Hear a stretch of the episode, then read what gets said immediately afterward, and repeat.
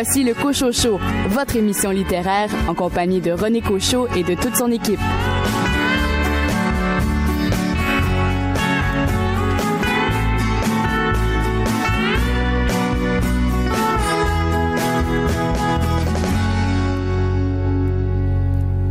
Bienvenue au Cochocho. Toute l'équipe de votre émission littéraire est bien heureuse de vous accueillir pour les deux prochaines heures. Euh, une émission fort chargée euh, cette semaine, bah, comme à l'habitude, avec euh, au cours de la première partie d'émission un entretien avec l'auteur Félix Villeneuve qui signe aux éditions Stanquet le roman Plomb et trois chroniqueurs pour cette première heure, à commencer par Linda Dion. Bonjour Linda, votre livre cette semaine?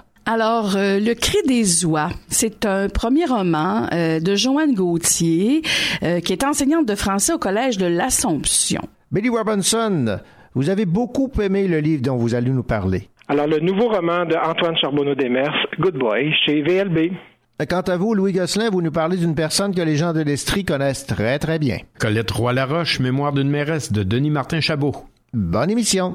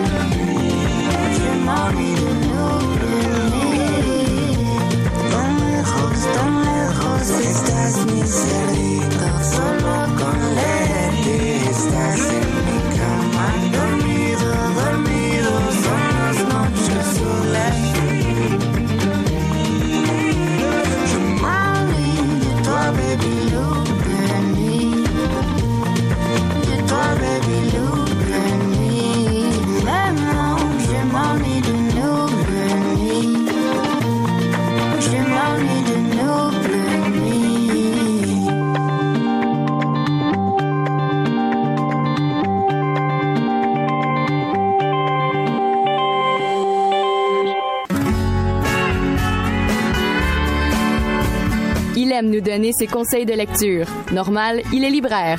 Billy Robinson.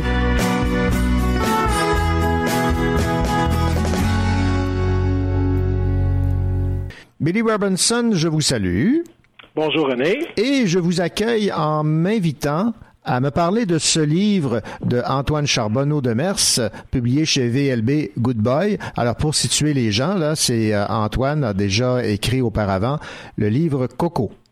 Oui, et qui avait d'ailleurs remporté le prix euh, Robert Clich du premier roman. Que dire de plus qu'Antoine était attendu. Ce deuxième roman est vraiment à la hauteur. Antoine ici confirme son talent d'écrivain. L'éditeur nous dit euh, en fait euh, que ça fait partie d'une sorte de suite littéraire. Donc on est on, est un peu dans les mêmes eaux, si je vous dirais, que son premier roman Coco, où il nous parlait justement de la fascination qu'un jeune étudiant avait pour son professeur de théâtre. Il jouait aussi avec les codes justement du théâtre en nous, en nous nous imposant euh, euh, des, des, images un peu euh, irréalistes et bon, on se demandait si c'était la réalité ou pas. Il revient un peu dans ces eaux-là avec un roman franchement, mais franchement vraiment très très bon. Ce jeune auteur-là est vraiment surprenant. Il nous, il nous raconte en fait l'histoire de ce jeune homme qui part de la région pour s'installer à Montréal pour des études qu'il ne tiendra pas d'ailleurs et il ne, il ne va pas à ses cours. Euh, et c'est sa fascination en fait pour euh, des hommes plus matures euh, que lui et aussi un peu euh, d'une certaine violence. Alors c'est un sujet qui est peu abordé dans la littérature d'ici et je pense que c'est franchement bien bien réussi par euh, avec la plume d'Antoine. je pense que dans la, cette génération là de nouveaux écrivains qui, qui jouent un peu aussi encore une fois avec les codes de l'autofiction, c'est vraiment une tendance qu'on voit là dans le genre, mais ici c'est vraiment vraiment brillant en fait. Je dirais avec Michaela Nicole, il fait partie de celles de, de ceux en fait qui ont vraiment une plume particulière et euh, vraiment à suivre. C'est écrit avec aplomb, c'est il y a vraiment une belle puissance d'évocation. Comme je vous disais, il joue sur la fascination. Euh, ce jeune homme-là, bien sûr, est fasciné par ces nouvelles conquêtes-là qu'il veut faire, mais aussi par une voisine euh, un peu étrange.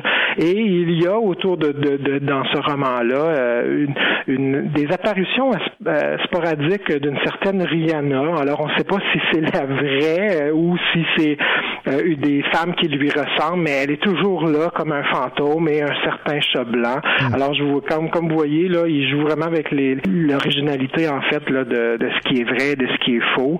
Euh, c'est cru, c'est, c'est jamais gratuit, c'est vraiment euh, très, très bien, très bien réussi. Et moi, je, je, je, je, le recommande vraiment à tout le monde. C'est vraiment une voix unique et je pense qu'il va aller très, très loin, ce jeune auteur.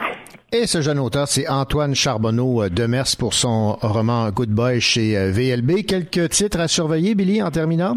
Oui, sur ma table de chevet, alors il y a le nouveau euh, Hugo Léger, qui est en fait un recueil euh, qui s'intitule Faites comme chez vous, euh, de chroniques qu'il a, écrit pour la presse, entre autres, la presse plus. Alors, c'est vraiment truffé d'humour. J'aime beaucoup Hugo, alors c'est sur ma table.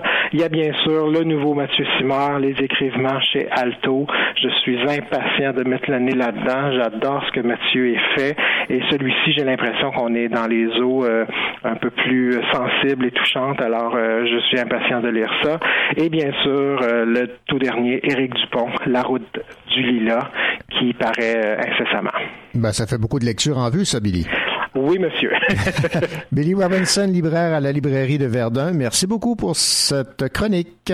Merci, à vous, au revoir.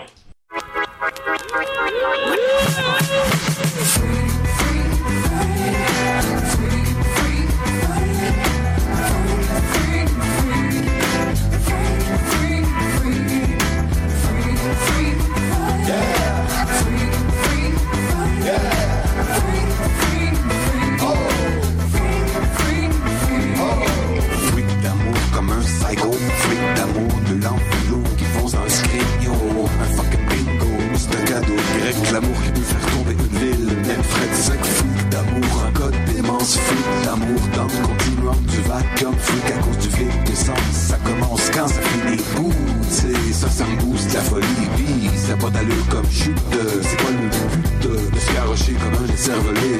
De penser que ça va faire comme un film classe. J'ai, j'ai pas de scénario de happy ending.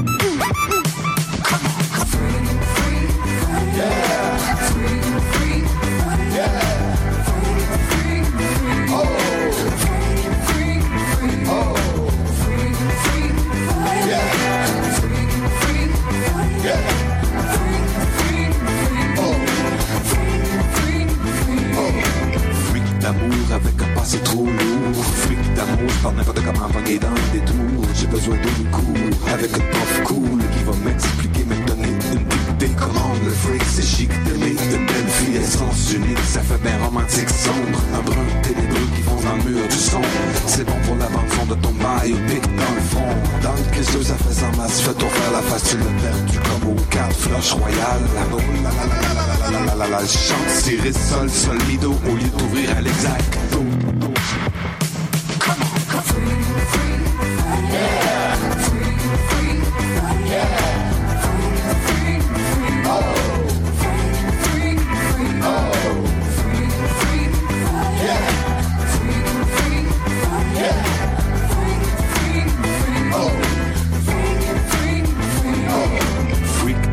Love skills à zéro. Freak out, freak c'est chic, ça cogne dans le cerveau. Freak d'amour, love bites toute la tête.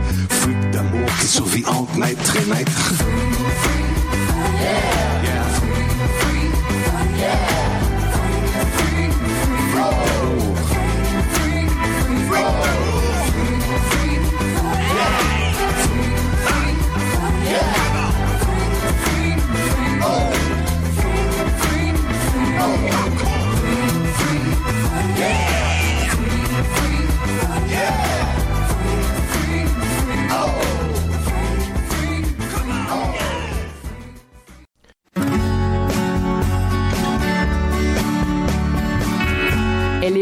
et elle aime partager ses lectures.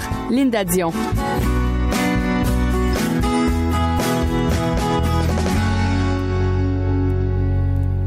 Linda Dion, bien le bonjour. Bonjour René. Alors Linda, vous avez lu euh, Joanne Gauthier, un récit qui a pour titre Le cri des oies aux éditions euh, Québec-Amérique. Alors qu'avez-vous à nous dire sur euh, cet ouvrage de Joanne Gauthier? Ben d'abord, c'est un premier roman qui est touchant et euh, d'emblée, sur la quatrième de, couverture, on nous dit qu'elle a écrit ce livre, en fait ce récit qui est un récit autofictionnel pour raconter à son fils l'histoire de son père, décédé en 2009. C'est un drame, on pourrait dire, qui est à l'origine de l'écriture de ce livre-là.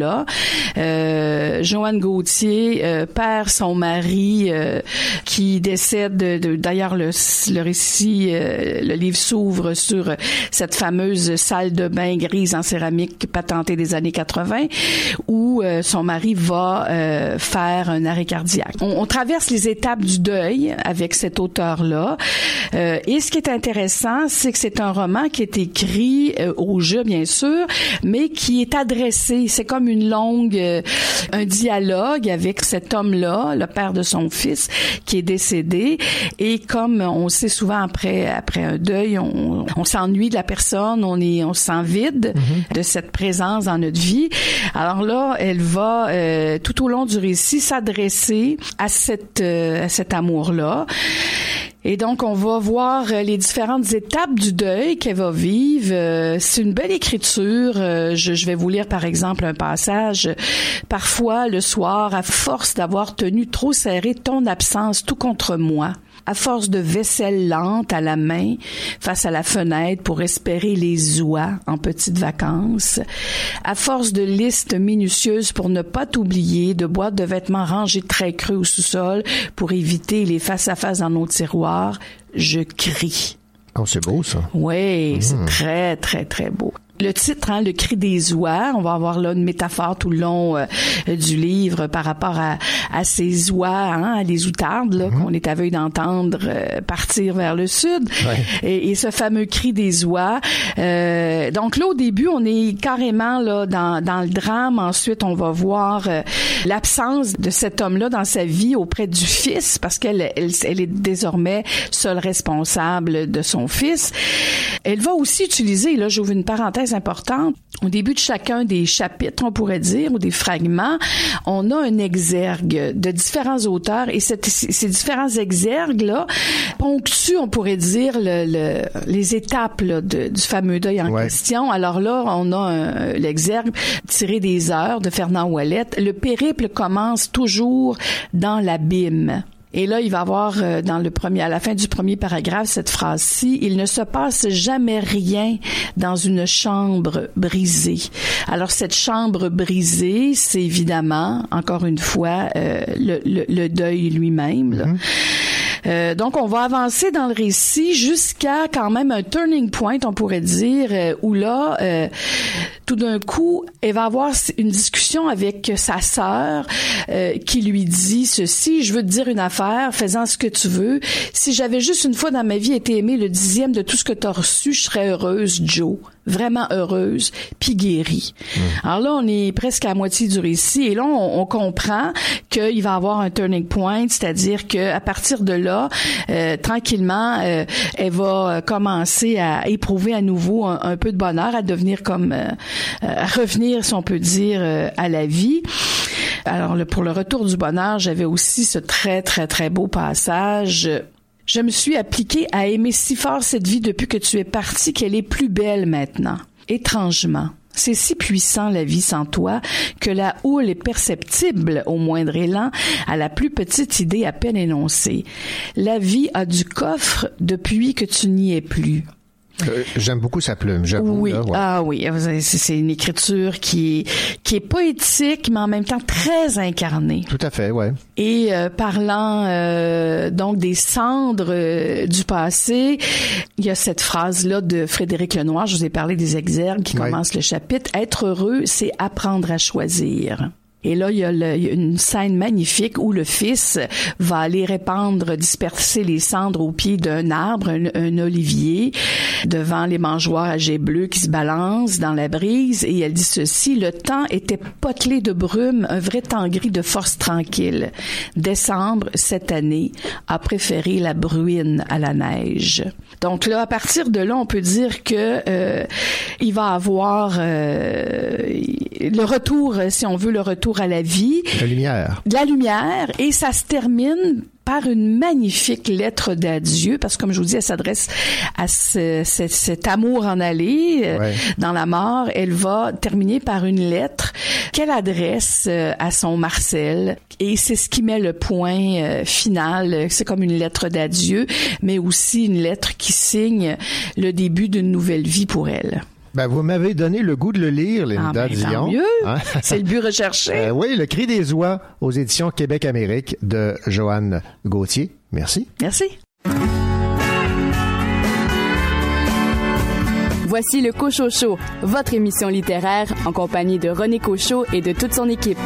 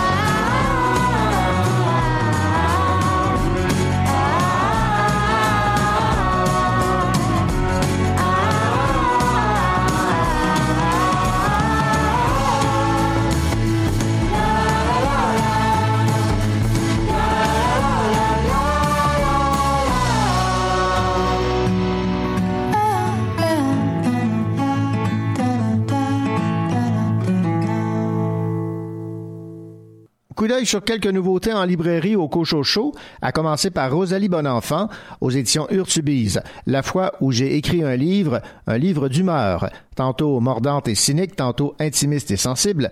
Les humeurs de Rosalie ne rejoignent pas que les gens de sa génération, mais tous les Québécois de l'adolescent au boomer.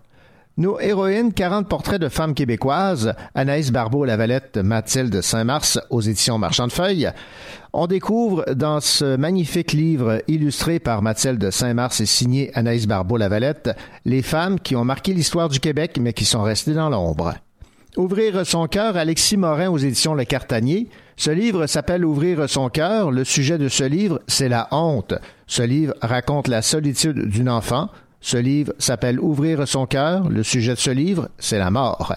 Mireille Gagné signe aux éditions Sémaphore un recueil de nouvelles qui a pour titre Le syndrome de Takotsubo, un titre très intrigant.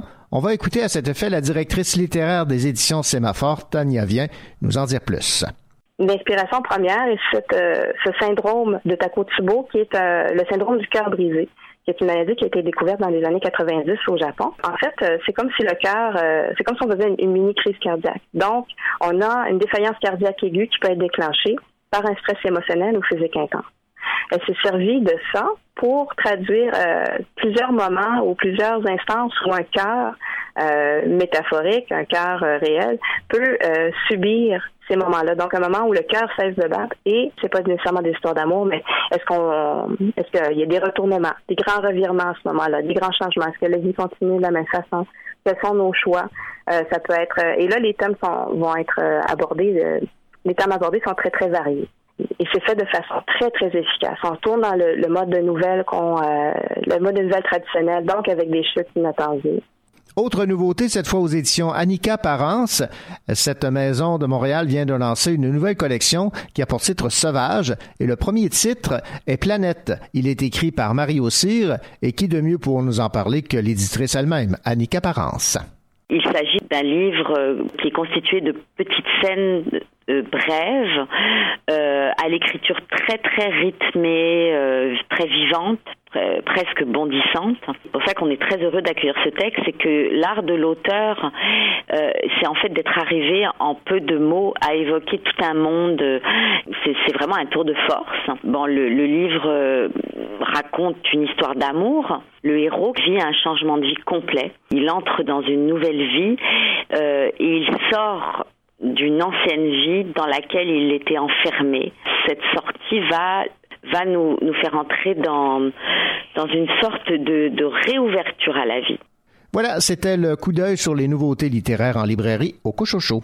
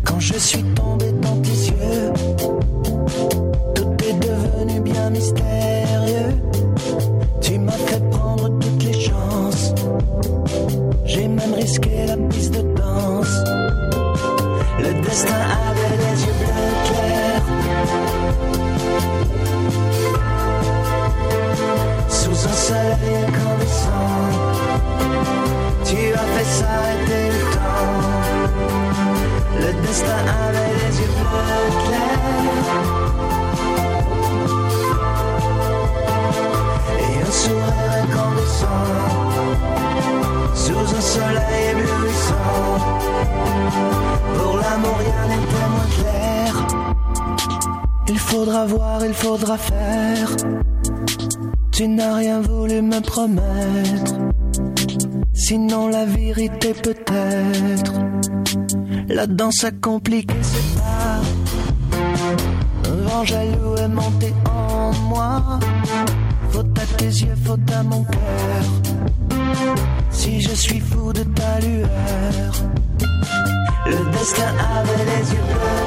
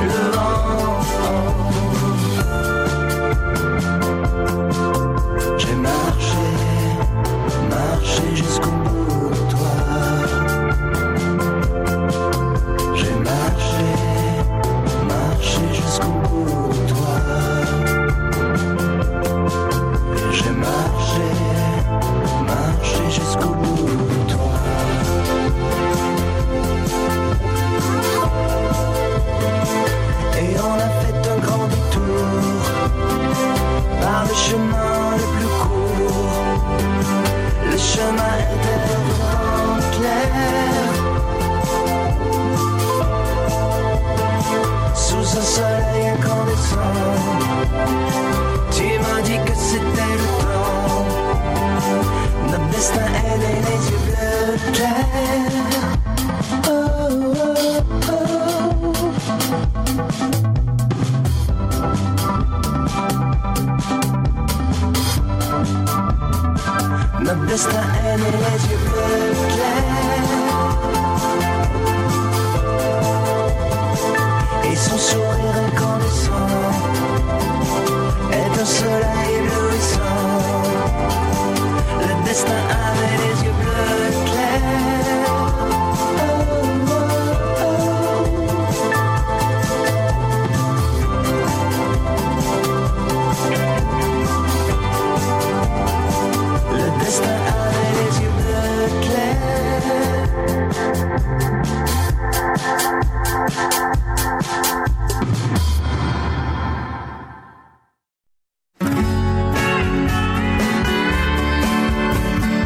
Le Cochocho, votre émission littéraire en compagnie de René Cochot et de toute son équipe.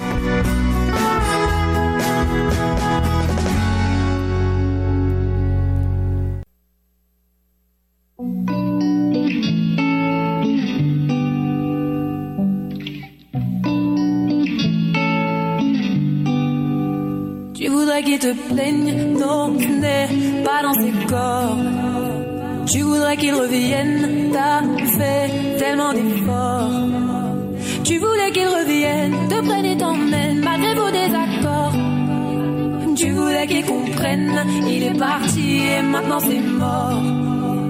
Maintenant le mal est fait, comme s'il voulait jouer, est-ce qu'il a des regrets, oui. C'est trop tard, tu le sais, puisqu'il a voulu jouer, il a perdu, tant pis. Sans arrêt, tu te demandes si t'avais des torts ou s'il l'a fait exprès. Il t'avait promis le la coupe est pleine, c'est toi qu'on a fait les frais. Si seulement t'avais su, t'aurais pas mis les pieds. Si seulement t'avais su, t'aurais laissé tomber. Tu voudrais qu'il te plaise, non, dans ses corps. Tu voudrais qu'il revienne, t'as fait tellement d'efforts. Tu voulais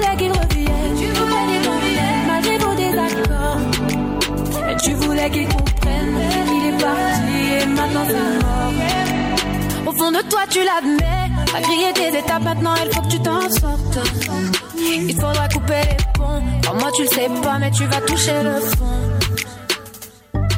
Si seulement t'avais su, t'aurais pas mis les pieds. Si seulement t'avais su, t'aurais laissé tomber. Tu voudrais qu'il te plaise, non, n'est pas dans ses corps. Tu voudrais qu'il revienne, t'as fait tellement d'efforts. Tu voulais qu'il revienne, tu voulais qu'il revienne, malgré vos désaccords. Et tu voulais qu'il comprenne, il est parti et maintenant c'est mort. Et maintenant c'est mort.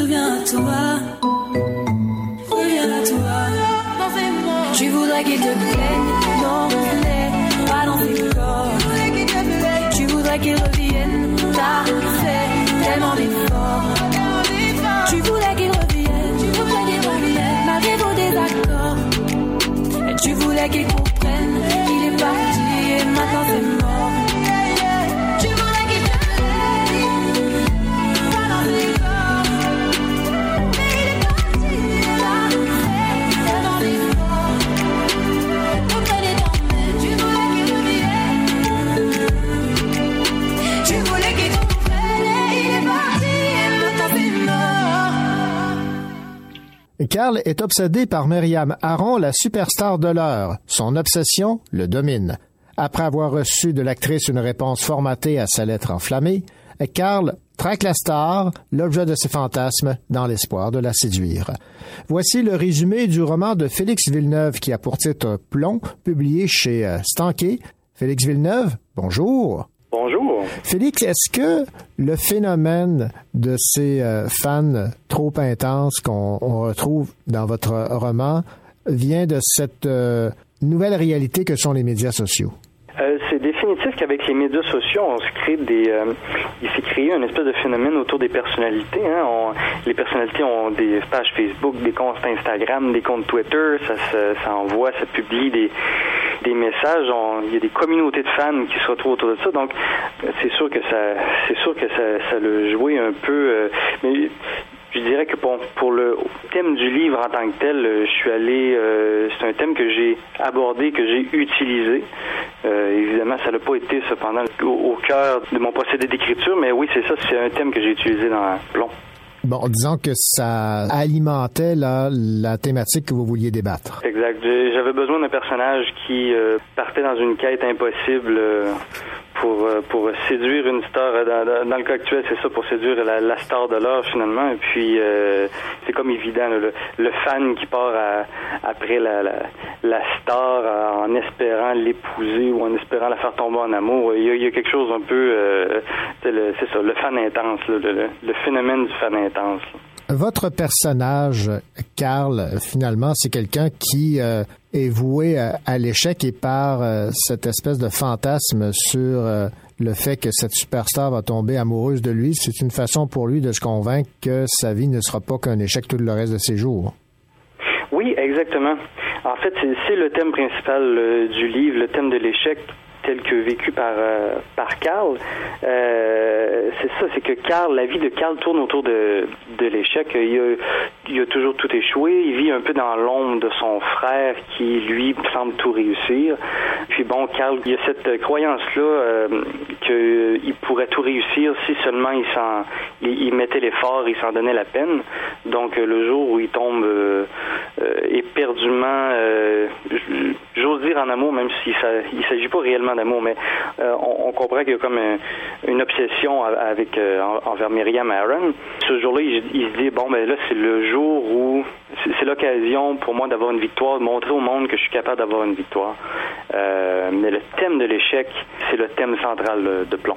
Maintenant, Félix Villeneuve, le personnage de Carl dans votre roman Plomb est un peu difficile à suivre parce que il est à la fois lucide et parfois a des hallucinations, mais est conscient de celles-ci.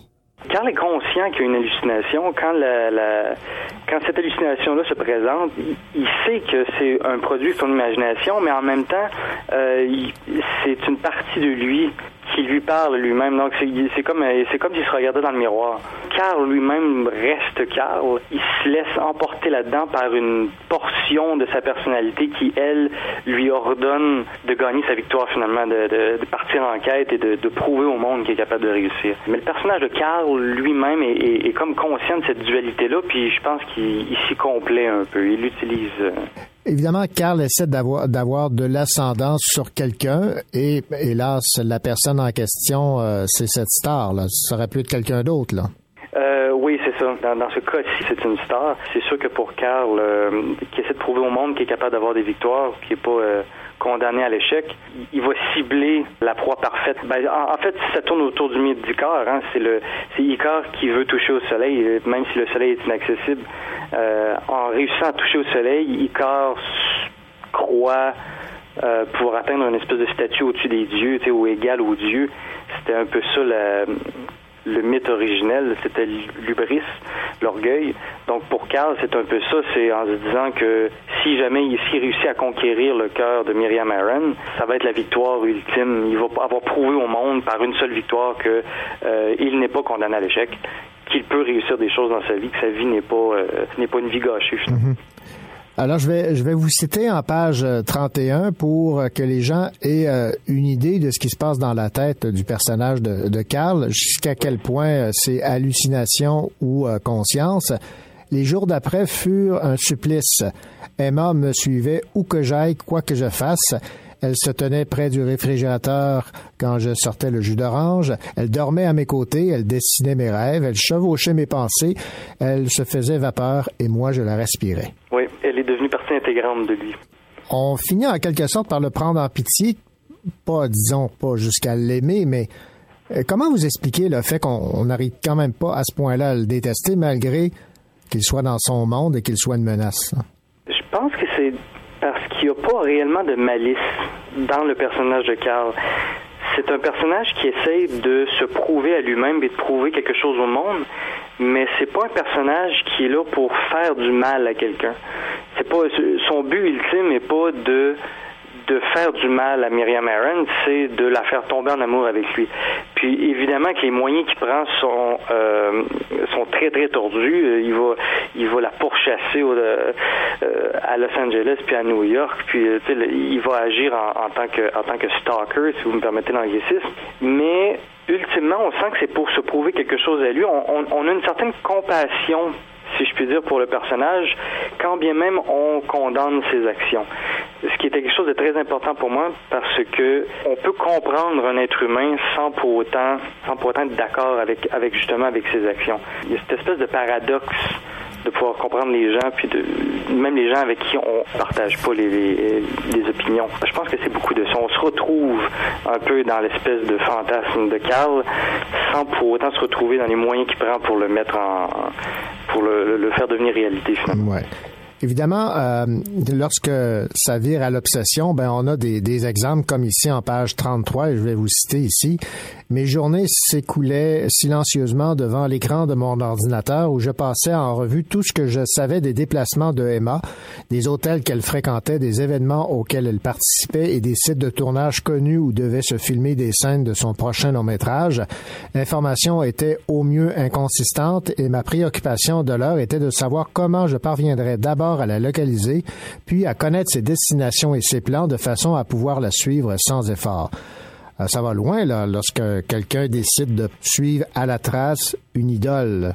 Oui, euh, oui, c'est sûr. Puis bon, moi, je me suis mis un peu dans la peau du personnage euh, en me demandant comment qu'il procéderait. J'ai essayé de, j'ai trouvé les pistes euh, que je crois qu'il aurait prises. Je suis pas quelqu'un qui personnellement suit les stars euh, moi-même, donc euh, je peux pas, je peux pas en dire très long sur le sujet. Mais, euh, mais euh, oui, c'est ça. Mais c'est une, oui, c'est ça, c'est une obsession. Puis il va prendre tous les moyens pour, euh, pour parvenir à ses fins. Je pense qu'il conçoit aussi que c'est sa, c'est sa dernière chance un peu. Euh, donc, il va s'impliquer à 100% dans cette, dans cette mission-là. Bon, vous n'êtes pas un, fan des médias sociaux pour suivre les, stars de l'heure, mais est-ce que vous avez pris euh, plaisir à vous mettre dans la peau du, du narrateur, de Carl? Euh, plaisir, je sais pas à quel point. Euh, c'est une drôle, euh, c'est un drôle de métier, le métier d'écrivain, parce qu'on se met dans la peau de toutes sortes de personnages, de euh, vraiment de tout acabit, là, Ça, des, des, des hommes, des femmes, des enfants, des vieillards, des gens qui ont toutes sortes de, de background. Dans cette carte, il y avait un petit quelque chose de, de libérateur, peut-être, j'oserais dire, euh, mais qui s'avérait parfois assez malaisant quand il s'obstinait avec son illusion, justement, avec son hallucination. Puis il y a- des scènes qui, euh, y a- des qui étaient malaisées, des, y a des scènes qui m'ont demandé beaucoup d'efforts de, pour me mettre dans la peau vraiment du personnage, mais en même temps, c'est toujours intéressant. C'est un peu comme les métiers d'acteur, hein, à ce niveau-là. On, on se doit d'habiter un peu d'autres euh, d'autres psychés humaines qu'on n'aurait pas l'occasion de- d'explorer autrement. Oui, il y a beaucoup d'acteurs et d'actrices qui disent qu'ils euh, qu'elles adorent euh, incarner les, les méchants. Ça leur procure quelque chose. Oui, oui, ça laisse sortir certaines certaines pulsions, je pense, qu'on, qu'on- socialement, on- qui sont pas acceptables, qu'on, doit garder cachées. Oui, Par la plume, on, on peut se permettre. oui, je pense que oui. Tant, que c'est fait avec un certain esthétisme et un certain euh, contrôle. Bien sûr. Félix Villeneuve, merci beaucoup pour euh, cette entrevue. Je rappelle euh, le titre de votre roman Plomb aux éditions Stanquet. Et là, on va terminer cette entrevue en citant euh, Billy Robinson, qui est chroniqueur à mon émission, libraire à la librairie de Verdun, à propos de votre roman. Ce roman est de la dynamite. J'ai beaucoup aimé la psychologie de ce pauvre homme qui croit faire les choses de la bonne manière. Roman sur le fanatisme ou l'obsession, il met en scène un personnage attachant malgré qu'il soit antipathique à première vue. Alors, merci beaucoup, Monsieur Villeneuve. Ben, c'est moi qui vous remercie. Voici le Cochocho, votre émission littéraire en compagnie de René Cochot et de toute son équipe.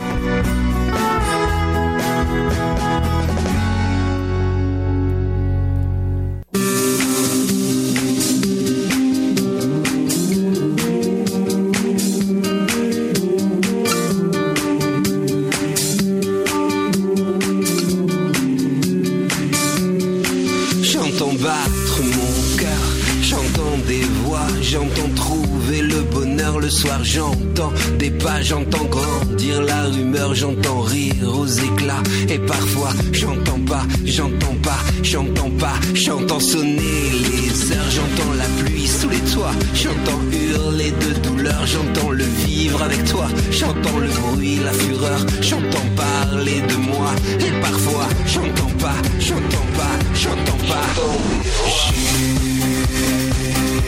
L'histoire de l'un d'entre nous,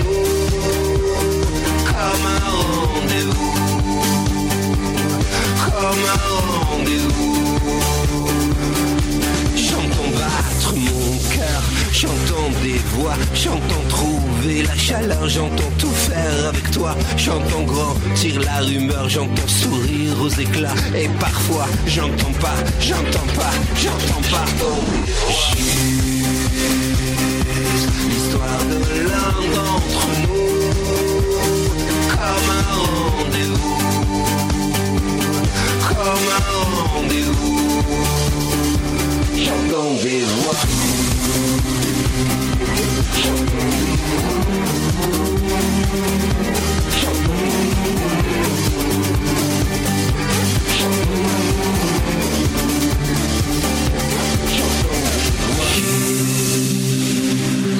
L'histoire de l'un d'entre nous,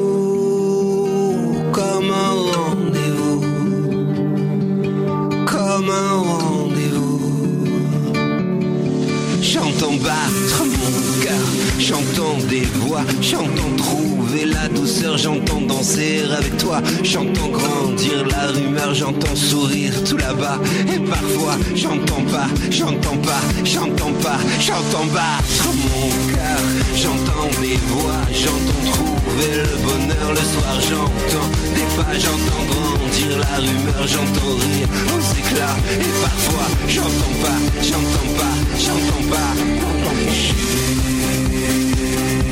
L'histoire de l'un d'entre nous, comme un rendez-vous, comme un rendez-vous.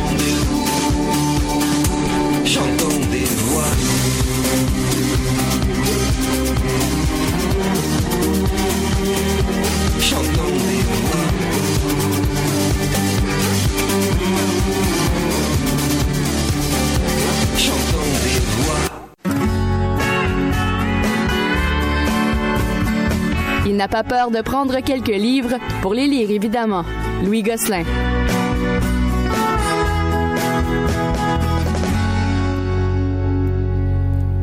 Bien le bonjour, Louis Gosselin. Bonjour. Elle a pour nom Colette Roy-Laroche. On l'a connue évidemment euh, en raison de cette euh, tragédie euh, sans nom à lac mégantic. Elle a pour nom Colette Roy-Laroche. Et vous avez lu une biographie qu'elle signe et qu'elle co-signe. Voilà, c'est le livre est écrit par l'ex-journaliste de Radio-Canada, Denis Martin Chabot, qui a passé des heures avec Madame Roy-Laroche. Premièrement, si vous vous attendez à des révélations ou des primeurs, oubliez ça. D'ailleurs, sur les 270 pages du livre, livre, seules les 100 dernières sont dédiées à la catastrophe de juillet 2013. Et euh, à part me rappeler des témoignages déjà entendus, des chiffres et des chiffres sur l'aide apportée l'importance de la démarche des maires pour faire améliorer la sécurité ferro- ferroviaire, j'ai pas appris grand-chose de neuf sur les événements. J'aurais aimé que faire partie des discussions de coulisses là, dans le bunker de l'ex-mairesse. On aurait aimé ça être dans les coulisses de tout ce qui s'est dit, de tout ce qui s'est décidé, euh, comment elle a vécu ça de l'intérieur. Mais bon, le livre est surtout consacré à cette petite grande dame là, qui, en a, qui a eu beaucoup de courage, qui en a encore beaucoup évidemment, qui est très déterminée et ça dans plusieurs circonstances de sa vie. Autant sur le plan professionnel, on parle de son ascension euh, dans les sphères de l'éducation, est devenue directrice et à la commission scolaire plus tard, partie d'un petit village, euh, etc. Ça, ça c'est très bien, c'est très bien montré. Euh, sa décision de se présenter en politique alors que tout le monde la sollicitait, c'est bien démontré. Euh, mais ce qu'on retient finalement, c'est que c'est ce que tout le monde sait déjà. Colette Roy-Laroche, c'est une femme solide, rassembleuse, diplomate, capable de sang-froid. Et ça, on le savait déjà. Ce qui me manque, c'est le côté humain. Puis c'est paradoxal parce que le côté humain, c'est ce qui a importé le plus pour elle dans toute sa carrière. Elle disait ce qui avait le plus important quand elle était à l'école, c'était ses élèves. À la commission scolaire, c'était ses collègues. Et là, on arrive avec le côté humain de la tragédie qui... euh, même si ça a touché tout le monde, on le voit moins. C'est sûr que Colette Roy-Laroche, c'est une inspiration pour tout le monde. Puis quand on va lire le livre, c'est ce qu'on retient. Mais on le savait. Et j'aurais aimé qu'on aille un petit peu plus loin. J'ai j'ai été aussi déçu de, de ne rien lire dans le livre sur l'apport de la ville de Sherbrooke, par exemple, à toute la tragédie. La ville, avec les pompiers, avec euh, beaucoup de personnel, euh, sont allés sur place pendant des mois suivant la catastrophe. Il n'y a rien là-dessus. Bref, on fait le tour de la tragédie, mais je, on ne sait pas, nous, en tant que lecteurs, si c'est Madame Roy-Laroche qui, aurait- qui a mis des barrières ou des limites à ce qu'elle voulait transmettre, ou c'est c'est le travail de l'auteur qui a pas posé les bonnes questions au bon moment. Bref, je suis resté un petit peu sur mon appétit. faut dire qu'on a tellement parlé, tellement analysé sous toutes ses coutures cette tragédie que peut-être que les deux se sont dit, ben, abordons autre chose autrement parce que les gens vont, vont avoir l'impression d'avoir une certaine redite, peut-être? Peut-être aussi. Mais ça reste une grande inspiration pour tout le monde, puis c'est ce qu'il faut retenir de cette grande dame. Merci, Louis Merci.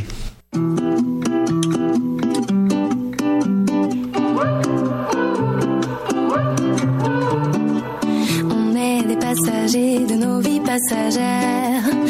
Machine est lancée, pas de machine arrière.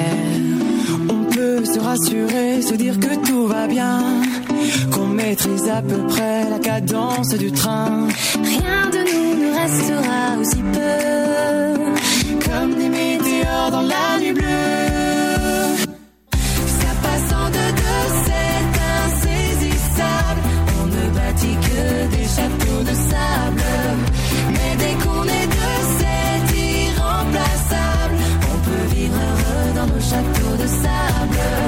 On peut vivre heureux dans nos châteaux de sable.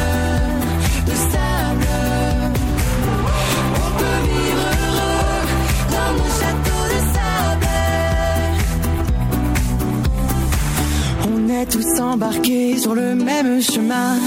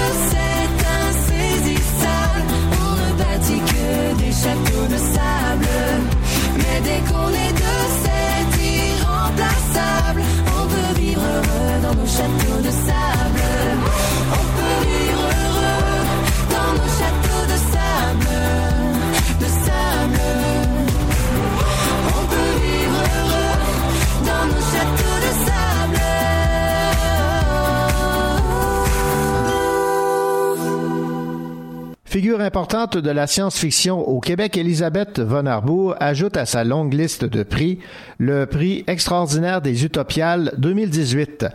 Connue entre autres pour sa série Reine de mémoire pour laquelle elle a reçu en 2006 le Grand Prix de la science-fiction et du fantastique québécois, et pour Hôtel Olympia qui lui a valu le prix Aurora Boreal en 2015, ainsi que pour son cycle Tyrannael, Elisabeth Von Arbour mérite grandement cette distinction qui vise à récompenser l'incontestable qualité de l'intégralité de son œuvre ainsi que son parcours d'auteur tant au Québec qu'à l'étranger. D'origine française, elle réside à Chicoutimi depuis 1973, où elle écrit encore régulièrement. D'ailleurs, le tome 3 de sa plus récente série, Les pierres et les roses, est maintenant disponible en librairie. Le prix extraordinaire des Utopiales a été créé en 2015 et est remis chaque année pendant le Festival international de la science-fiction Utopiale qui se déroule à Nantes. Alors, félicitations à cette grande dame de la science-fiction et euh, merci aux éditions à lire qui euh, nous permettent de découvrir euh, son art.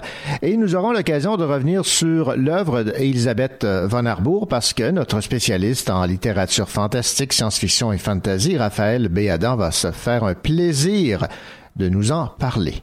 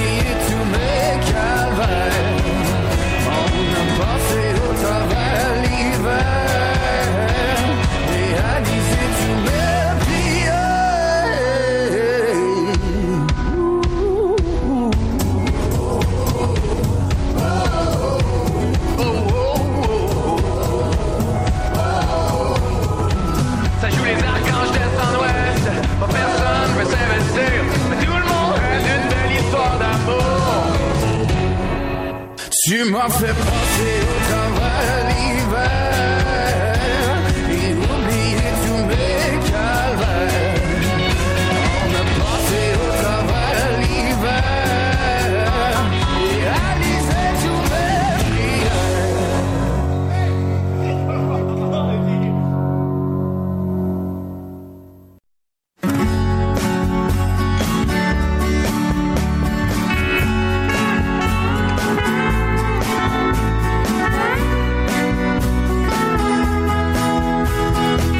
Voici le Cochocho, votre émission littéraire en compagnie de René Cochot et de toute son équipe.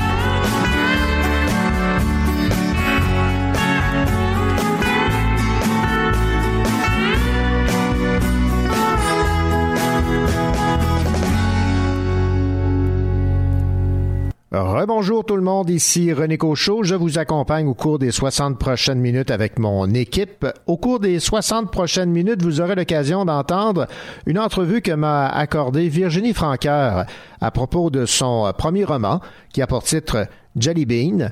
C'est publié aux éditions Druide. Et pour m'accompagner au cours de cette deuxième partie d'émission, Raphaël Béadan, notre spécialiste en littérature fantasy, fantastique et euh, science-fiction.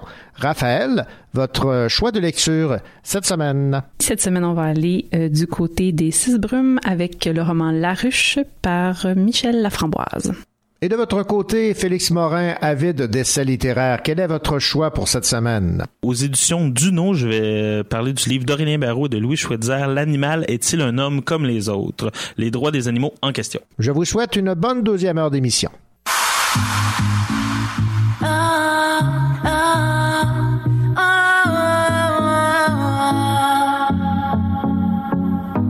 J'ai gagné, j'ai perdu, j'avais pas tout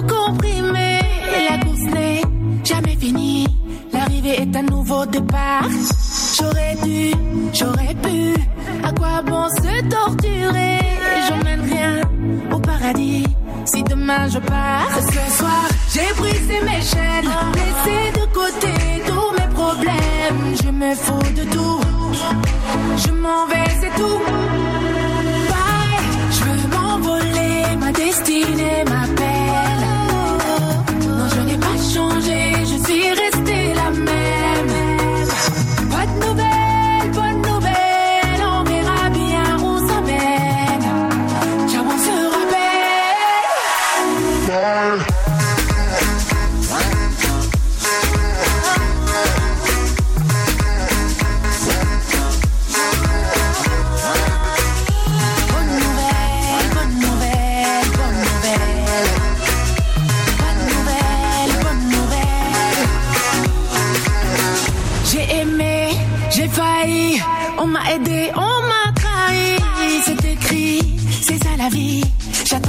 Comme un polar.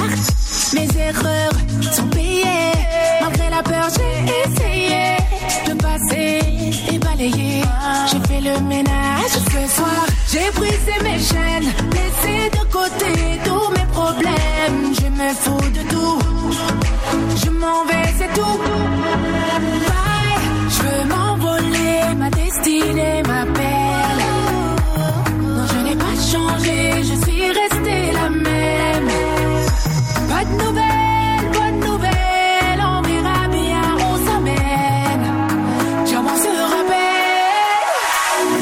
Rappelle.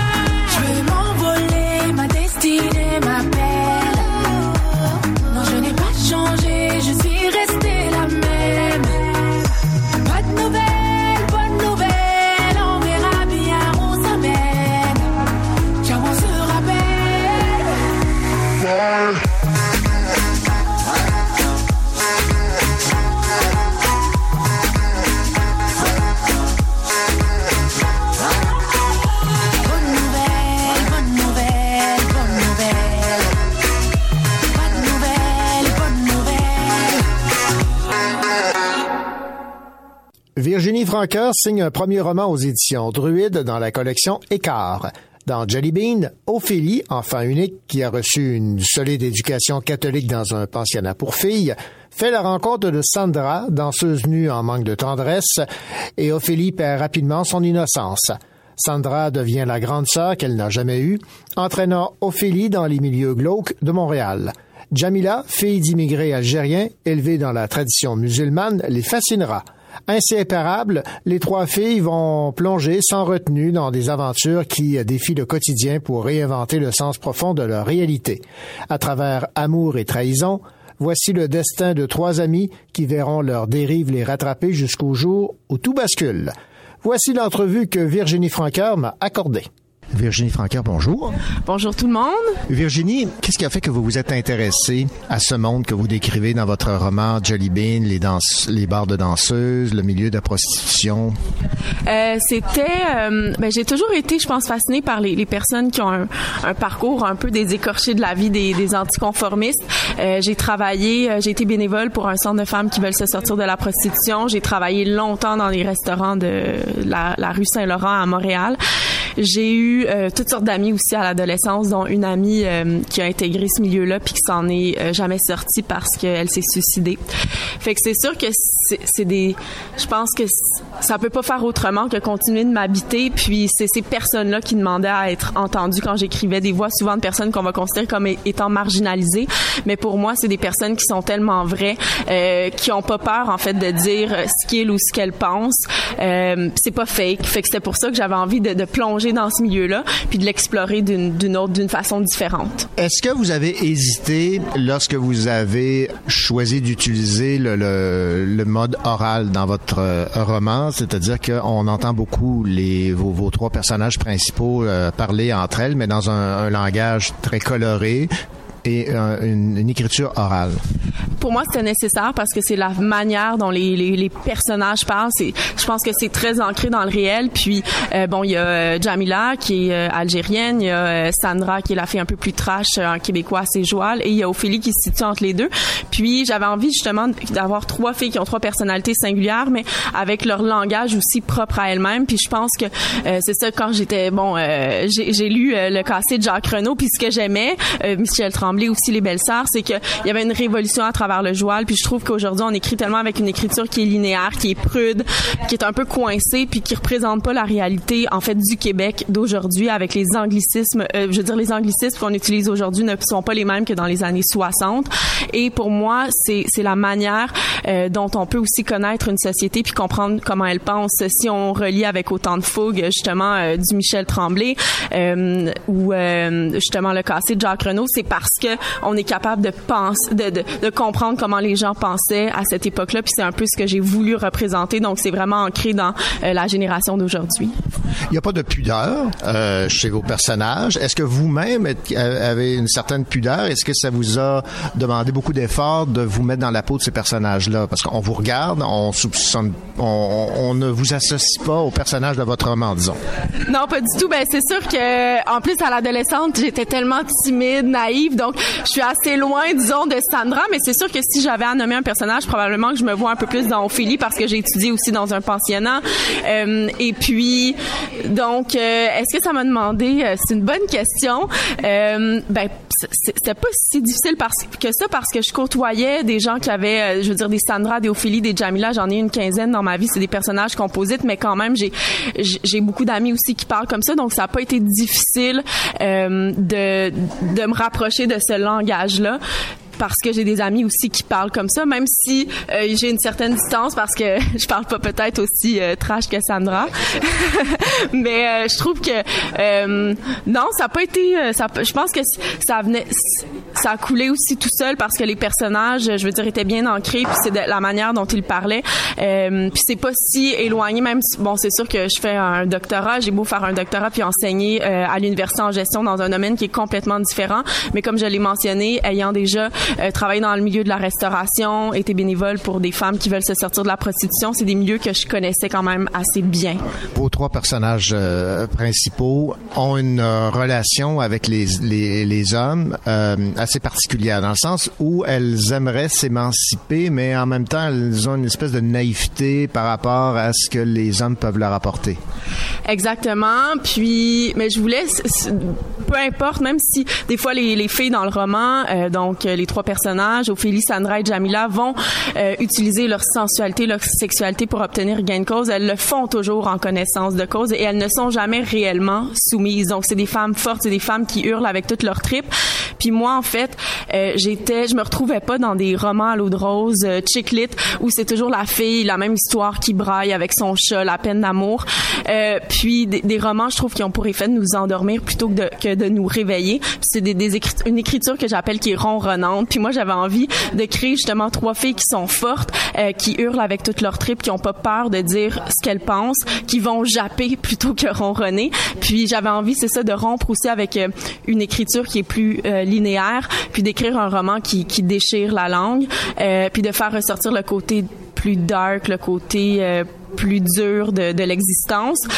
Alors oui, c'est un peu c'est un peu ce que j'ai voulu faire. Fait que même si des fois on va penser qu'elles ne il y a un paradoxe parce qu'elles veulent s'émanciper euh, des carcans de, de la femme objet, mais en même temps, euh, parfois justement, elles se retrouvent dans toutes sortes de situations. Puis je pense que c'est toujours le dilemme qu'on a en tant que en tant que, que jeune fille et que femme, puis qui va perdurer euh, toute notre vie. Même si on pense qu'aujourd'hui on est plus émancipé avec tout ce qu'il y a des médias sociaux, on est toujours euh, les, les jeunes filles comme les jeunes garçons. On se lève le matin, qu'est-ce qu'on fait? On regarde sur Instagram, sur Facebook. On est constamment. euh, je trouve qu'on est c'est ça une génération qui est extrêmement précoce dans une maturité professionnelle et personnelle, mais en même temps on est extrêmement vulnérable par rapport à la perception qu'on a de nous-mêmes. C'est ce que j'ai voulu ressortir, faire ressortir à travers les personnages. Ce que j'ai remarqué aussi, c'est que chacune se préoccupe du sort de l'autre en la jugeant un peu naïve. hein? Oui, mais euh, c'est quand même une belle histoire d'amitié. C'est c'est trois filles qui se vouent fidélité, loyauté, euh, qui sont là. Sandra est toujours là, c'est pour son petit minou. Elle appelle son petit minou, donc euh, Ophélie. Puis Ophélie aussi veut, veut défendre Sandra qui prend du poids, qui en arrache. Donc il y a beaucoup, même si c'est dur, même si des fois, euh, c'est ça, on a la perception que c'est un roman qui peut être difficile. Il y a beaucoup de tendresse. Puis je pense que ce qui est beau, c'est que ces trois BFF, ces trois vraiment filles qui ont des relations d'amitié, puis euh, elles perçoivent leurs amis naïvement, c'est vrai, mais en même temps, elles veulent les sauver. si vous aviez à résumer votre livre et nous rappeler un peu le- la, la raison du titre, la Jelly Bean. Mon Dieu, ça c'est une grande question. Euh, Jelly Bean, bon parce que c'est le bonbon qui c'est un bonbon, c'est c'est- qui ramène aussi à l'enfance, mais dans le roman c'est disons euh, une substance euphorisante que les filles vont vont prendre et puis là il va leur arriver euh, toutes sortes d'aventures. Mais le roman c'était vraiment une nécessité que j'avais, un besoin d'écrire sur ma génération, sur les questionnements existentiels qu'on a à l'adolescence, du passage de la jeune fille à la femme adulte, chirurgie esthétique, obsession de la beauté, euh, les relations qu'on a, qu'elles soient euh, sexuelles ou amicales, euh, le rôle aussi de la famille à redéfinir euh, le rôle parental. Puis euh, donc c'est l'histoire de trois BFF, trois meilleurs amis qui se vouent fidélité, amitié, puis on, qui ont trois parcours singuliers complètement différents et qui se retrouvent à la croisée des chemins. C'est des filles qui n'auraient pas dû se rencontrer, mais euh, étonnamment elles sont très différentes, mais elles sont en, en quête d'un même idéal. Mais c'est à la fois une, euh, une charge féministe là, qu'on peut voir à travers votre roman. là. Oui, donc euh, c'est un féministe que j'appelle sauvage, un féministe qui est non moralisateur parce que tout au long du roman, euh, il y a beaucoup d'humour. Euh, c'est des filles non plus qui vont pas se, se prendre au sérieux. Puis ce que pourquoi il y a beaucoup de- d'auteurs euh, qui sont mes auteurs de prédilection. Il y a beaucoup de- de- d'hommes, dont Henry Miller, euh, Louis Ferdinand Céline. Je trouvais que c'est une écriture qui est crue, qui est virulente, euh, qui est sans tabou. Euh, C'est sûr qu'il y a eu des femmes qui m'ont inspiré, José Yvon, euh, Nelly Arcan. Puis c'est ce que j'essaie aussi de faire euh, avec Jelly Bean. Donc c'est un, un féministe qui est pas moralisateur. Donc les filles, on, on les juge jamais, même si Sandra c'est une euh, c'est une escorte, c'est une prostituée, euh, puis une danseuse, bon une danseuse nue qui devient escorte, on la juge pas. Puis c'est ce que je voulais. Donc c'est un féministe pour moi qui est fort, puis c'est un féministe qui est ancré dans les mentalités d'aujourd'hui.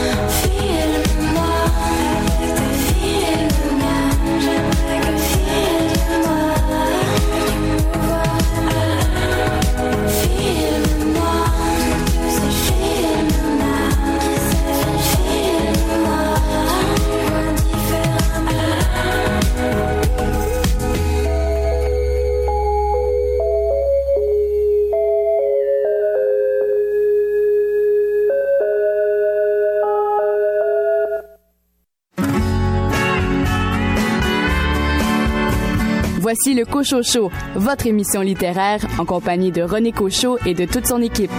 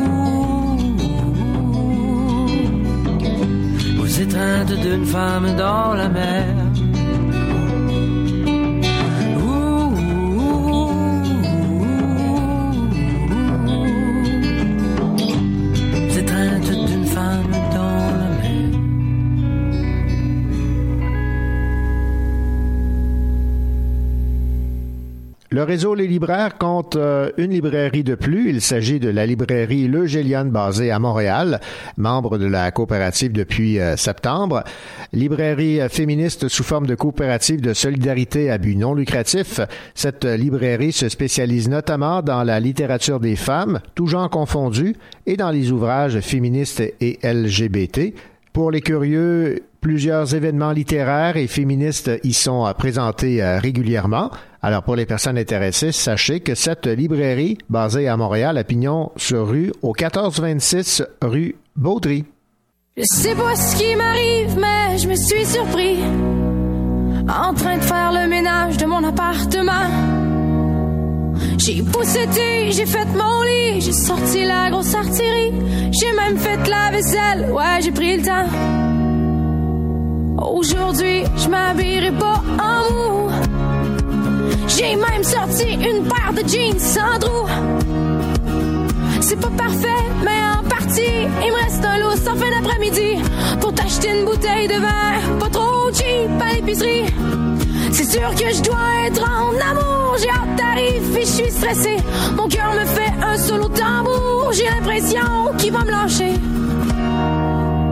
Parce que moi, je collectionnerai des petits bouts de toi. Je les cacherai dans mes poches. J'habite dans une pièce et demie, les murs sont faits en prix fini. Je bien te faire faire le tour, mais c'est déjà fini. C'est tout petit, ça pis c'est laid. Mais quand t'es là, le bonheur s'élève dans mon bedon. J'ai l'impression que les papillons célèbrent. C'est sûr que je dois être en amour. Tu me donnes envie de faire à souper. Mais je crisse tout le temps le feu dans le four. Fait que je vais me contenter de commander. Parce que moi, je collectionnerai des petits bouts de toi. Je les cacherai dans mes poches. J'ai la chair de poule, je passe du coq à l'âne. Autour du pot, je tourne, tu m'électrocutes l'âme. Tu me regardes dans les yeux, ça devient dangereux. Je la trouve tellement belle, ta coupe de cheveux. Je comprends pas tout ce que t'essaies de me dire. Je me suis enfargée dans ton sourire. Tes dents sont belles, pis sont tellement blanches. Je suis sûre que nos lèvres fit bien ensemble. Je suis tout mêlé depuis tout à l'heure, mais je connais ton odeur par cœur. Je vais pas vendre la mèche, je laisse durer le suspense. Mais je suis sûre que nos corps vont bien s'entendre. Je parle trop, j'aime pas les silences. Quand on sent large, je me demande à quoi tu penses. Demain matin, je vais snoozer le soleil. Juste avant que tu te réveilles. C'est sûr que je dois être en amour. Tu me donnes envie de te présenter. T'amener dans ma famille un jour. Juste question que j'aille me vanter.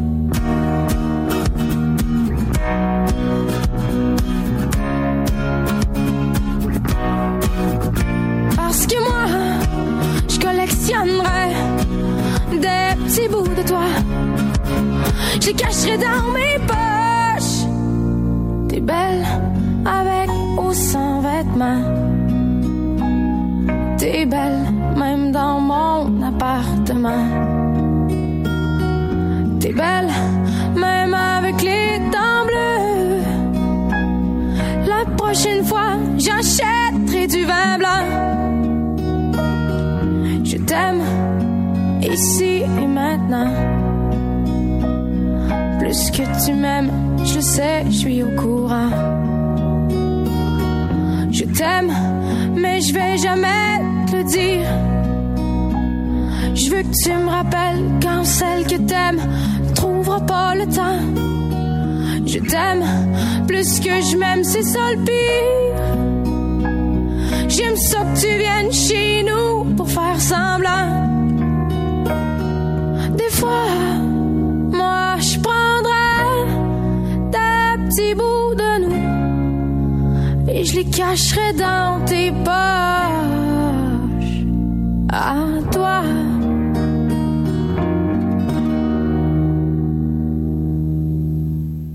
Un peu plus tard, au Cocho Show, Raphaël Béadan, notre spécialiste en littérature fantasy, fantastique et science-fiction, va nous parler de la plume de Michel Laframboise qui signe aux éditions Cisbrume, Ruche.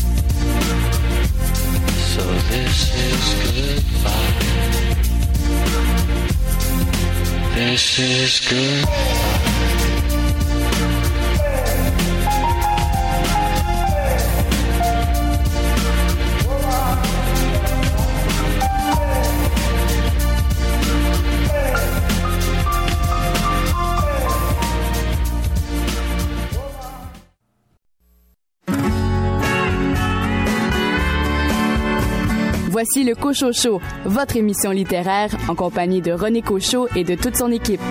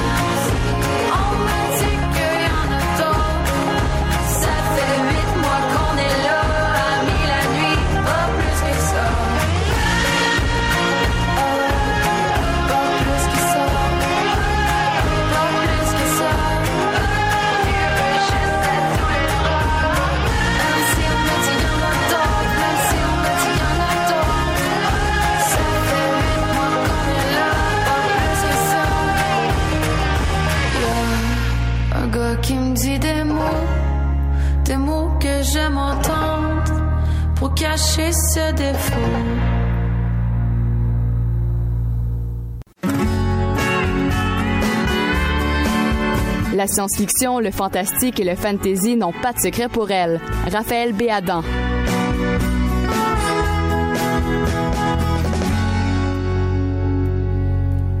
C'est avec le plus grand plaisir que nous retrouvons à nouveau Raphaël B. Adam pour nous parler de fantasy et de fantastique. Bonjour Raphaël. Bonjour René. Ruche de Michel Laframboise aux éditions euh, Six Brumes, la maison d'édition de Sherbrooke qui euh, publie euh, du fantastique et du euh, fantasy. Alors, euh, c'est un livre qui euh, vous a plu? Oui, absolument. C'est aussi euh, un des finalistes du prix des horizons imaginaires. Euh, donc, pour vous mettre un peu en contexte, La Ruche est un roman de science-fiction érotique. Déjà, ça, ça pique la curiosité. Euh, c'est une version revue et améliorée d'une nouvelle euh, qui s'appelait Le vol de l'abeille, qui a été récipiendaire du prix Solaris en 2006. Le résumé, en fait, c'est que dans cet univers-là, on suit un personnage qui s'appelle Marilyn, à, à l'image de Marilyn Monroe et qui est en quelque sorte euh, qui est une abeille, c'est-à-dire une prostituée dans un bordel euh, un peu futuriste qui s'appelle La Ruche. Puis elle, elle s'est retrouvée là euh, après que sa famille soit tombée un peu en, en disgrâce parce que son père euh, a abandonné, les a abandonnés, elle et sa mère, puis elle s'est retrouvée là. Et euh, elle est coincée en quelque sorte dans, cette espèce de- d'esclavage là finalement. Il est beaucoup dû au fait qu'elle a une, une sorte de technologie, une nano-araignée qui vit à l'intérieur de, de son ventre, finalement, et qui va moduler euh, ses organes reproducteurs, donc euh, c'est ce qui, ça, son désir qui va stimuler toutes sortes de choses, donc pour faire en sorte que ce soit le plus agréable possible pour les clients. Donc, euh, elle est prisonnière un peu de ça, puis évidemment cherche à, à s'en évader. Je vous dirai pas comment ça finit, parce que parce que je veux que vous puissiez le lire pour le découvrir. Euh, mais c'est ça, donc on, on, on la suit pour- dans cette espèce d'univers qui est un peu décadent parce qu'il y a, il y a le, le côté euh, le côté technologique qui se joint à ça, donc elle peut euh, changer son apparence pour euh, donner une espèce de spectacle, puis les, les, les clients vont euh, vont avoir des, des, des enchères pour savoir qui va euh, va pouvoir la voir pour la nuit, puis bon, il y a tout, il y a tout mais tout ça se passe dans un univers très euh, fictif et très euh, très futuriste. C'est la force de, de ce roman-là en fait, Euh, parce que l'univers est très original. Euh, c'est bien dosé, l'érotisme, ça prend pas toute la place. C'est vraiment c'est parce que le contexte euh, veut ça, étant donné étant donné l'endroit où elle se trouve. là. Mais il y, a, il y a évidemment des scènes érotiques, mais il y a quand même aussi là, toute le, le- le- la quête du personnage qui qui repense à comment elle en est arrivée là, puis de quelle façon elle peut réussir à s'en sortir, qui vont être ses alliés pour essayer de l'aider à, à s'évader, puis à, boucler la boucle finalement, à faire la paix avec ce avec ce qui lui est arrivé. Mais il y a beaucoup d'éléments singuliers, puis c'est la force de Michel Laframboise est vraiment dans les détails technologiques de son univers, dans les particularités. C'est ce qui est particulièrement intéressant à mon avis, euh, c'est quand euh, elle raconte aussi son son passé. Euh, puis il y a toutes sortes de choses comme par exemple un, un zoo miniature avec des vrais micro-animaux. Euh, donc quand elle était petite, elle avait un zoo miniature que son père lui avait rapporté. Fait qu'il y a- il y, a toutes sortes d'idées un peu folles euh, qui sont sorties de l'imaginaire de l'auteur, mais qui viennent enrichir ce récit-là. Il n'y a pas une trame compliquée qui se lit tout seul, qui est vraiment... euh, Il n'y a pas de longueur, pas de... de c'est ça, tout, tout est tout coule bien, puis en même temps c'est c'est fascinant de voir les inventions, puis la, la manière dont ces inventions-là ou ces éléments technologiques-là vont venir euh, enrichir l'univers, puis euh, fournir une, une expérience là, euh, un peu une expérience de découverte finalement pour le lecteur. là. Michel Laframboise. Le roman a pour titre La Ruche, publié aux éditions Six Brumes. Et Michel euh, est finaliste donc pour le prix des horizons euh, imaginaires. On saura qui remporte ce prix dans le cadre du congrès boréal qui aura lieu à Sherbrooke du 3 au 5 mai 2019. C'est exact. Merci beaucoup, Raphaël. Merci René.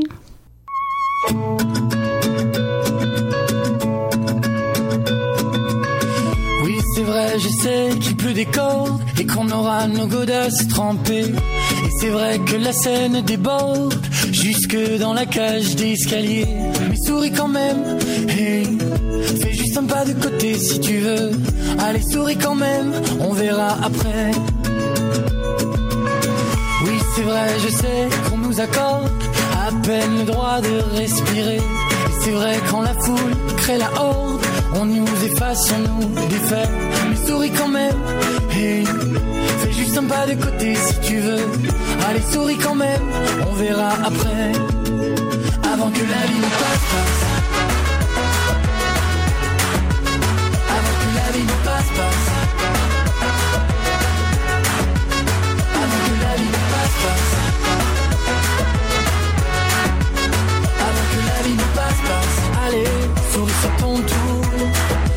Passe-passe. Oui, c'est vrai, je sais qu'on dégouline et qu'on a tous nos visages fermés. Et c'est vrai qu'on en perd nos racines à y regarder d'un peu plus près. Mais souris quand même, hey, fais juste un pas de côté si tu veux. Allez, souris quand même, on verra après. À chaque jour, à chaque trait. Et c'est vrai, rien n'est comme on l'imagine. Tout est plus gros, tout est plus laid. Mais souris quand même, hey, fais juste un pas de côté si tu veux. Allez, souris quand même, on verra après. Avant que la vie nous passe, passe. Avant que la vie nous passe, passe.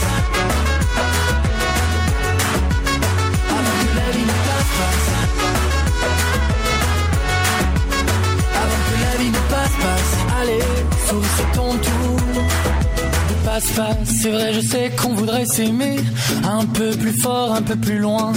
Et c'est vrai que nos poches sont trouées. Mais c'est vrai, je sais comme on se sent bien. Alors souris quand même. Hey, fais juste un pas de côté si tu veux. Allez, souris quand même. On verra après. Avant que la vie nous passe et qu'on se souvienne de rien, qu'on oublie tout, comment c'était ce refrain qu'on chantait à devenir sourd, alors qu'on jurait pour toujours jusqu'au bout. Avant que la vie ne passe, avant que la vie ne passe, avant que la vie ne passe, avant que la vie ne passe. Avant que la vie ne passe. Avant que la vie ne passe. Allez, sur tour de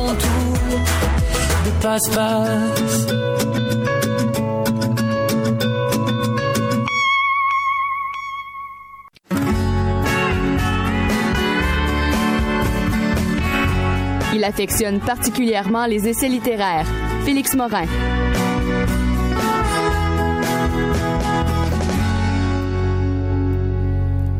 Il est de retour pour euh, nous parler d'essais euh, littéraires. Il a pour nom Félix Morin. Il enseigne au euh, Cégep de Sherbrooke. Rebonjour Félix. Bonjour. Félix, évidemment, vous avez profité des derniers mois pour vous délecter de quelques essais littéraires parce que c'est votre euh, source de lecture, même si vous lisez euh, autre chose, bien entendu. Oui, on lit toujours un peu de romans, mais c'est les sciences humaines et sociales qui m'intéressent le plus. voilà. Et là, on va s'intéresser à un livre, un essai de Aurélien Barrault et Louis euh, Swetzer. L'animal est-il un homme comme les autres? Exactement. Grande question. Grande question. Et euh, dans le fond, c'est intéressant parce que d'habitude, j'aime pas le, le type de ce type-là de format de livre. C'est une conversation. Dans le fond, Louis Schweitzer, c'est quelqu'un qui s'occupe de la fondation Droit animal, éthique et sciences. Et Aurélien Barrault, c'est un astrophysicien qui commence à être de plus en plus connu, un peu comme Hubert Reeves, dans le sens c'est un astrophysicien extrêmement euh, connu, précis. Euh, c'est un philosophe aussi. Là. Il est euh, docteur en philosophie à la Sorbonne et il est euh, plus haut gradé en physique. euh, qu'on- il peut, on peut pas être plus haut en France. D'accord. Euh, que- qu'est-ce qu'il est? C'est en physique théorique. Puis lui, dans le fond, s'intéresse beaucoup aux questions environnementales. Puis par là passe la question animale pour lui. Alors, le livre, euh, vous m'avez dit, se divise en différentes euh, sections. Je pense que c'est sept sections avec une thématique propre à chacune. Mais oui, rapidement, la, la première, ce serait est-ce que Homo sapiens est un animal comme les autres? C'est-à-dire L'idée de tout ce qui est autour de l'idée de sensibilité, dans le fond, chez l'animal. Dans le fait que nous sommes euh, aussi un mammifère. Tu sais, si on fait juste se retourner à Darwin, on se souvient qu'on n'est pas hors du cycle animal, nous en faisons partie. Et dans le fond, est-ce que c'est est-ce qu'il faut considérer qu'on est comme les autres? Ben, pour quelqu'un comme Aurélien Barrault, par exemple, justement, oui. Chaque être humain est unique, on est d'accord, René? Oui, généralement oui, quand on dit ça, on va parler d'unicité. Mais c'est un peu ça pour les animaux. Chaque animal est unique dans une espèce qui est unique aussi. Il faut faire attention à l'entièreté du vivant pour Aurélien parce que justement toutes ces questions-là de d'unicité de la vie, de ces questions-là de souffrance dans le fond sont propres à chaque être vivant et qu'il faut pas commencer à, les hiérarchiser juste parce que nous on serait théoriquement en haut d'une pyramide qu'on aurait nous-mêmes construit comme par hasard. Bon, évidemment, avec une question comme celle-là, l'animal est-il un homme comme les autres? Ça soulève plein de questions, notamment sur les droits à accorder aux animaux versus les droits qu'on accorde aux humains, j'imagine. Oui, c'est ça. Ça veut dire que les- la question du droit, c'est vraiment une question qui est, qui est comme centrale, parce que dans le fond, si on veut protéger les animaux pour eux, il faut que ça passe par un système de droit. Et ce qui est intéressant dans, dans, dans ce dans ce livre-là, c'est justement l'idée que le, dans le fond, le droit vient pas mal de la souffrance. Euh, ça veut dire que souvent, on va accorder des droits aux animaux en fonction du fait qu'ils souffrent ou non. Ou qu'on les fait souffrir, ouais, Ou qu'on les fait souffrir ou non. Ce qui est un problème qui est souligné par les deux auteurs au niveau de ce qu'on pourrait simplement dire que ça privilégie les mammifères sur les autres euh, sphères du vivant. Dans le sens qu'un mammifère, par exemple, on va l'entendre souffrir. Pourtant, on n'a pas l'impression qu'un insecte souffre. Mais comme, c'est vrai, ça. mais comme dirait Aurélien, ben, il dit dans notre vie, n'avoir vu qu'une fois un insecte être dans l'eau alors qu'il n'est pas supposé l'être, pour voir sa réaction de panique, pour se rendre compte que il y a quelque chose qu'on pourrait appeler comme de la souffrance. Ouais, ou le poisson qu'on sort de l'eau, là. Oui, c'est sûr qu'on a. souffrance évidente. Oui, il crie pas, mais la façon qu'il gigote, on voit rapidement que qu'il qu'il souffre. En fait, c'est la souffrance qui nous permet de donner des droits aux différents animaux. C'est ça qui est extrêmement intéressant. Puis ça généralise la souffrance à quelque chose qui est plus large que seulement les mammifères ou justement les poissons. Ça va jusqu'à l'insecte. Puis euh, plus loin dans le livre, Aurélien fait un lien justement avec cette section-là. Puis il dit quelque chose que je trouve qui est très très très intéressant, c'est l'idée que, euh, tu sais, souvent on va dire qu'on va voir un insecte, on va euh, l'écraser puis euh, on va passer à autre chose. Mais il dit il y a quelque chose de fou quand on y réfléchit vraiment à ce geste-là, c'est l'idée que comment ça se fait qu'on prend pas une minute de notre vie pour passer une feuille, la mettre dans un verre puis apporter un insecte dehors, comme si la vie valait pas une seconde de notre temps. Puis il dit il y a quelque chose là-dedans que quand tu commences à réaliser ce geste-là, puis la portée que ça a, dans le sens que oh ben sa vie ça vaut rien pour la simple et bonne raison que ça me prendrait une seconde de plus puis ça me dérangerait.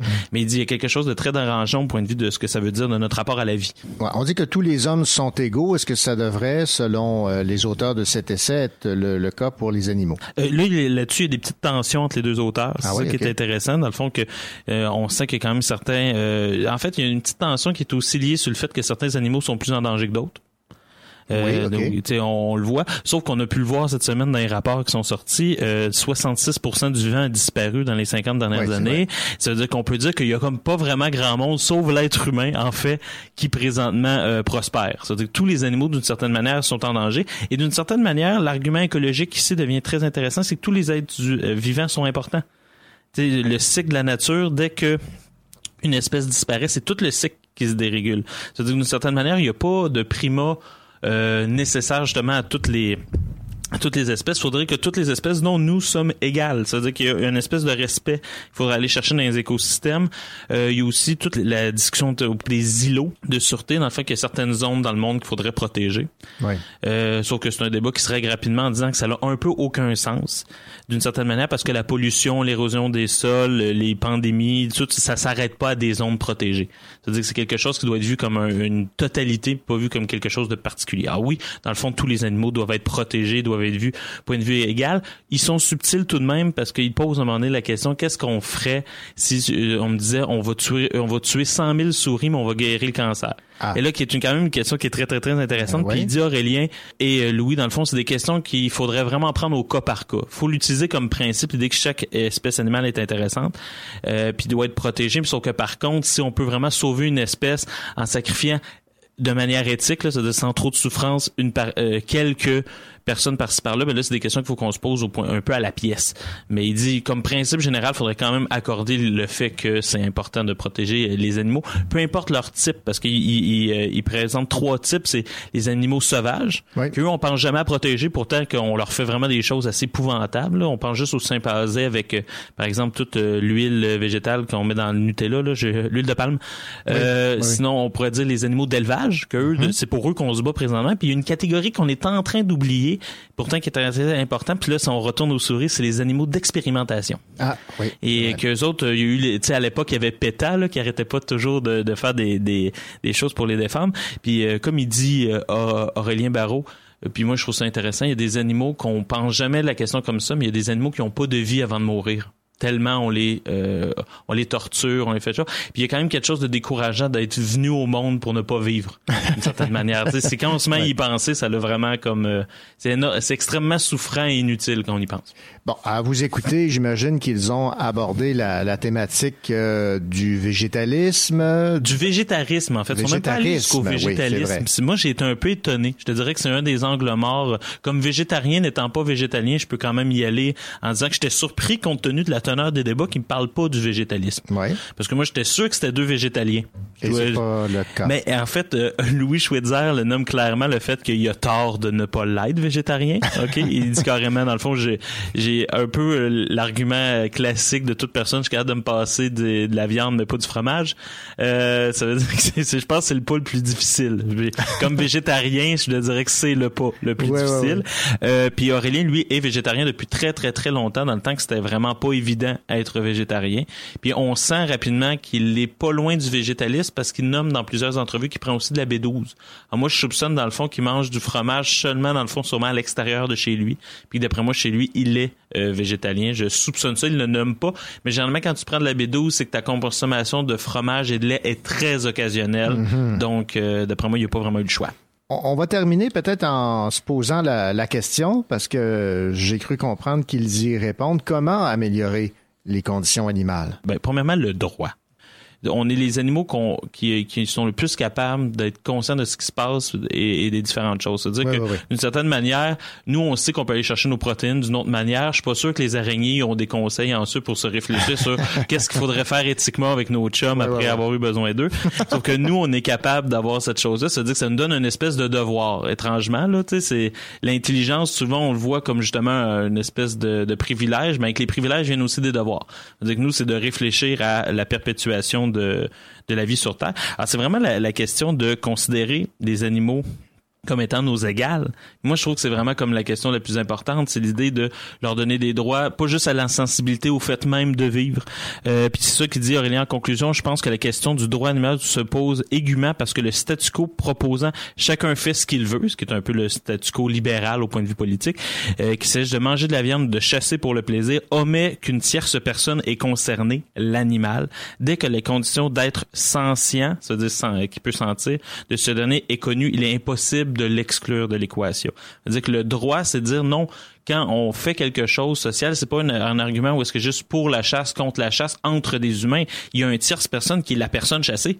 C'est- c'est l'animal qui est chassé, c'est-à-dire que lui, qu'est-ce qui, c'est quoi ses intérêts? Là-dedans On peut considérer, je pense, sans trop trop euh, commencer à jouer à des jeux de rhétorique, que l'animal, s'il avait le choix entre être chassé et pas chassé, euh, ça serait quelque chose qui, serait d'accord. Moi, je pense que si on fonctionnait comme ça, il y aurait beaucoup moins de chasse, ça serait beaucoup moins souffrant, puis euh, on serait plus en concordance entre ce qu'on est capable puis ce qu'on fait. C'est-à-dire que d'après moi, déjà, si on serait, on disait on ne on ne mange de la viande que ce qu'on est capable de chasser, je pense que déjà là, ça serait, euh, on se rapprocherait du règne animal. Mais moi, je pense qu'en soi, euh, ils défendent bien le fait que les animaux devraient avoir des droits. Il faudrait limiter la chasse. L'animal est-il un homme comme les autres? De Aurélien Barrault et Louis euh, Switzer? C'est un essai littéraire qui euh, vaut euh, la peine d'être lu. Moi, je trouve que c'est un des meilleurs. Moi, là, si j'étais prof de philo, là, euh, c'est sûr que c'est ça que je ferais lire à mes étudiants parce qu'ils font le tour de l'entièreté des questions liées à un animal. Les, les- les- la sixième extraction de masse, les, les différentes lois européennes, canadiennes et mondiales sur le droit des animaux. Euh, c'est les distinctions entre le végétarisme, le véganisme et le végétalisme. Toutes ces choses-là, il y, a toujours des petites capsules à chaque page, puis je trouve que c'est merveilleusement fait, c'est très pédagogue, c'est très synthétique. Félix Morin, merci beaucoup.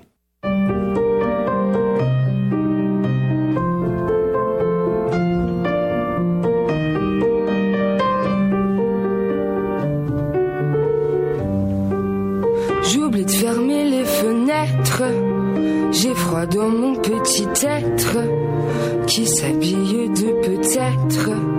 Je pense à toi. Je ne rappelle plus personne. Que tous mes potes me pardonnent.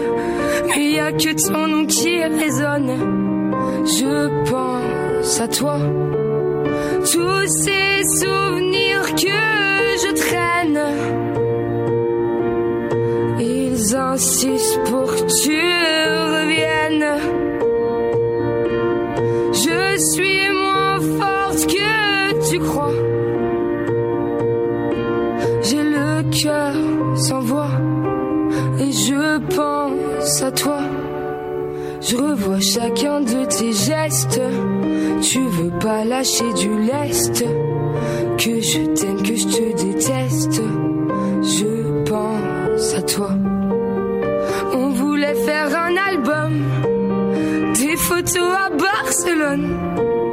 Putain, qu'est-ce que je me sens conne. Je pense à toi. Tous ces souvenirs que je traîne. Ils insistent pour que tu reviennes. Je suis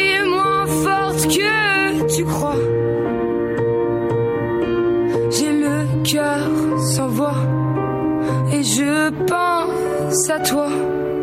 Fais comme pour tes cigarettes. Y a même pas besoin d'allumettes. Fais-moi rouler sous tes doigts. Rallume-moi.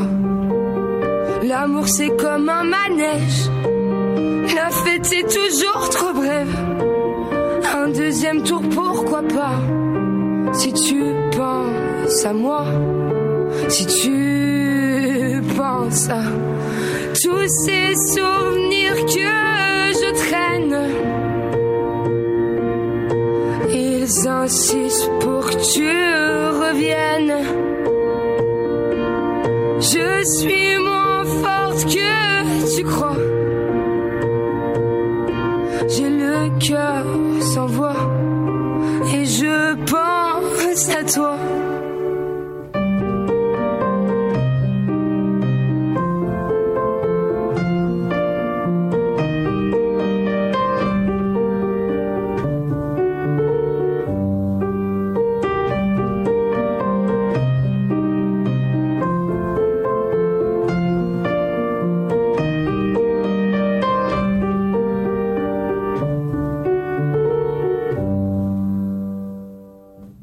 Voilà qui euh, met fin à cette autre édition du Cochocho, votre émission littéraire. J'espère que ça vous a plu.